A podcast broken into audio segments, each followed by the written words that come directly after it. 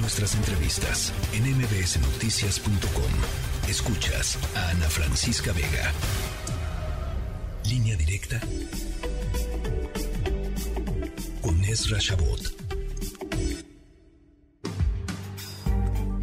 Querido Ezra Shabot, se viene el debate sobre reforma electoral en el Congreso y la cosa se va a poner color de hormiga. Hola, ¿qué tal Ana Francisca? Buenas tardes y buenas tardes a tu auditorio. Pues sí, cosas que tienen que ver con el hecho de que en este país hay más candidatos a la presidencia que personas. Una cosa muy rara, ¿no? Eh, cada día aparece uno nuevo. Todos queremos ser candidatos. Yo no, pero hay muchos que quieren ser candidatos a la presidencia de la República.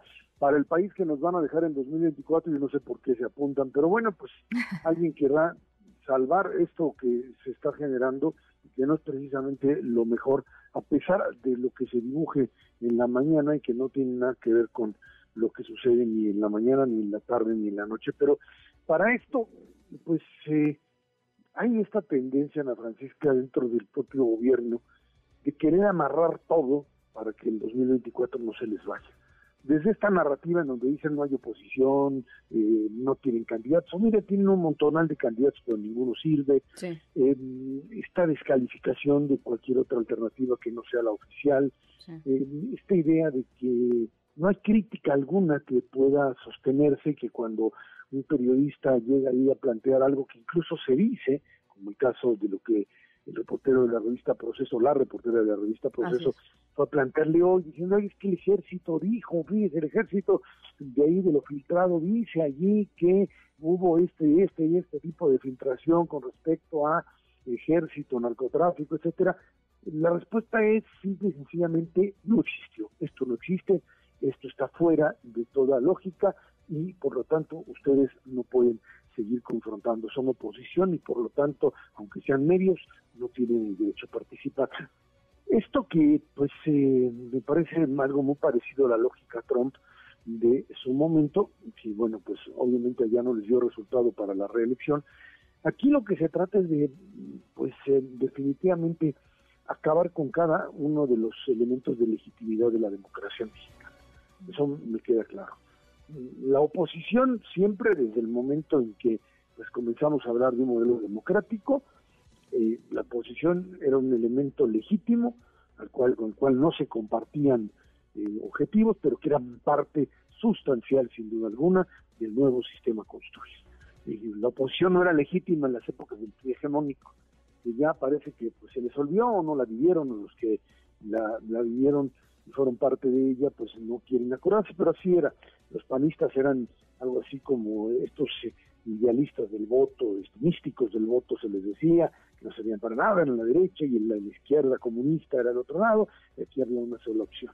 Y en este juego, precisamente, pues de lo que se trata cuando uno quiere amarrar todas las fichas, ya que tengo amarrada la narrativa y tengo amarrados a los actores considero son los legítimos para participar y los otros los saco fuera, necesito al árbitro. Necesito que el árbitro no vaya a hacer una jugada en donde pues cuenten los votos o los cuenten de una forma tal o no me dejen participar como yo quiero. Eh, esta idea eh, muy clara de eh, ahora sí hay que bajarle la, el, presupuesto para los partidos. Hace seis años no. Hace seis años no, porque no estábamos en el poder. Y es muy distinto jugar a las elecciones cuando yo soy gobierno a cuando yo soy oposición. Porque cuando yo soy gobierno yo manejo presupuestos y entonces la cosa se pone muy alegre. Pero cuando yo soy oposición no quiero. Y hoy por eso sacan esta bandera de, uy, esto es una democracia muy cara. Y entonces le bajamos el, el costo cuando la verdad es que lo caro de esta democracia mexicana no está en los presupuestos, está en lo que se le mete de dinero cochino, dinero sucio.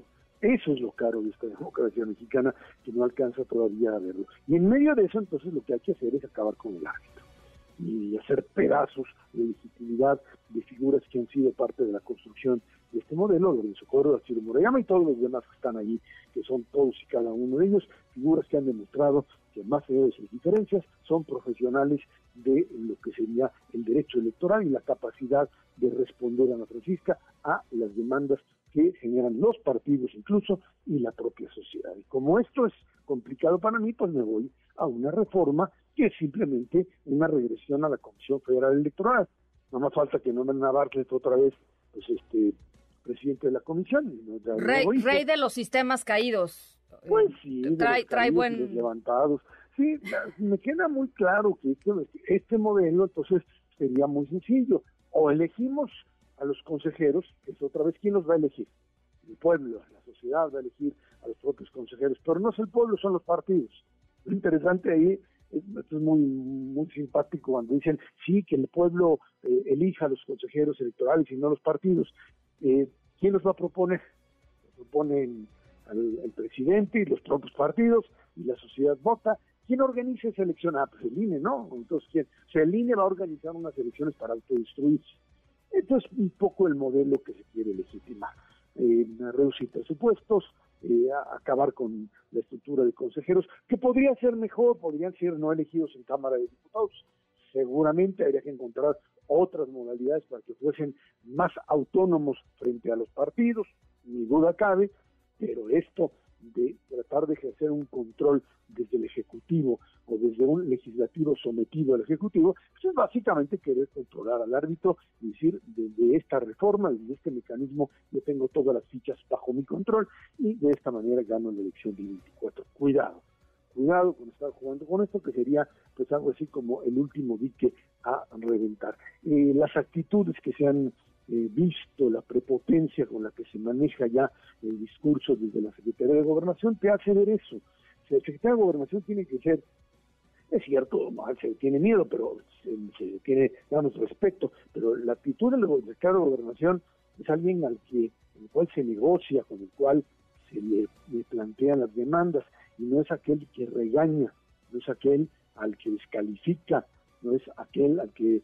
hace de la oposición un enemigo, más allá de un participante de la democracia. Pues la verdad es que eh, esto de querer hacer del árbitro un eh, instrumento de poder en manos otra vez del Ejecutivo es algo así como regresar 50 años, no te diría más, a lo que era el México entonces y generar un modelo electoral para 2024 que nadie lo quiere ver así. Hoy el PRI de Alito dice que no, hay que ver, ¿no? Yo creo que esa es la gran pregunta, Ezra. Hay que ver qué es lo que va a pasar con el PRI.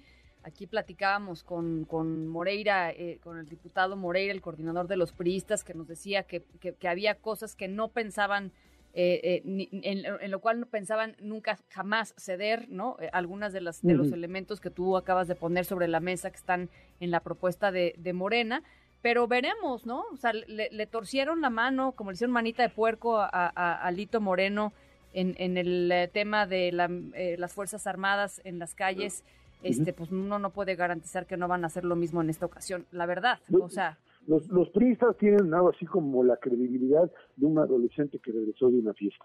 Créele, créele lo que te diga.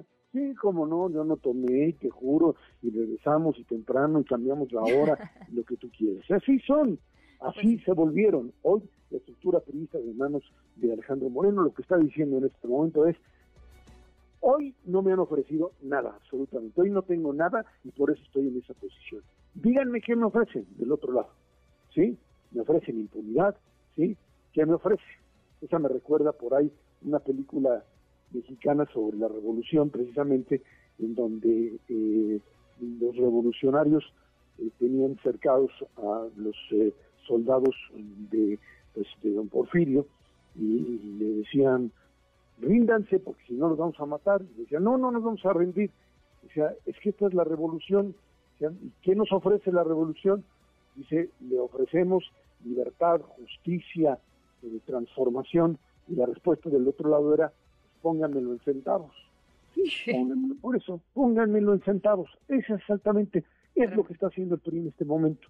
Diciéndole abiertamente a los señores del gobierno es, pónganme en centavos, díganme qué quieren para ver cuánto cuesta y a partir de ello podemos ver a qué negocio podemos armar.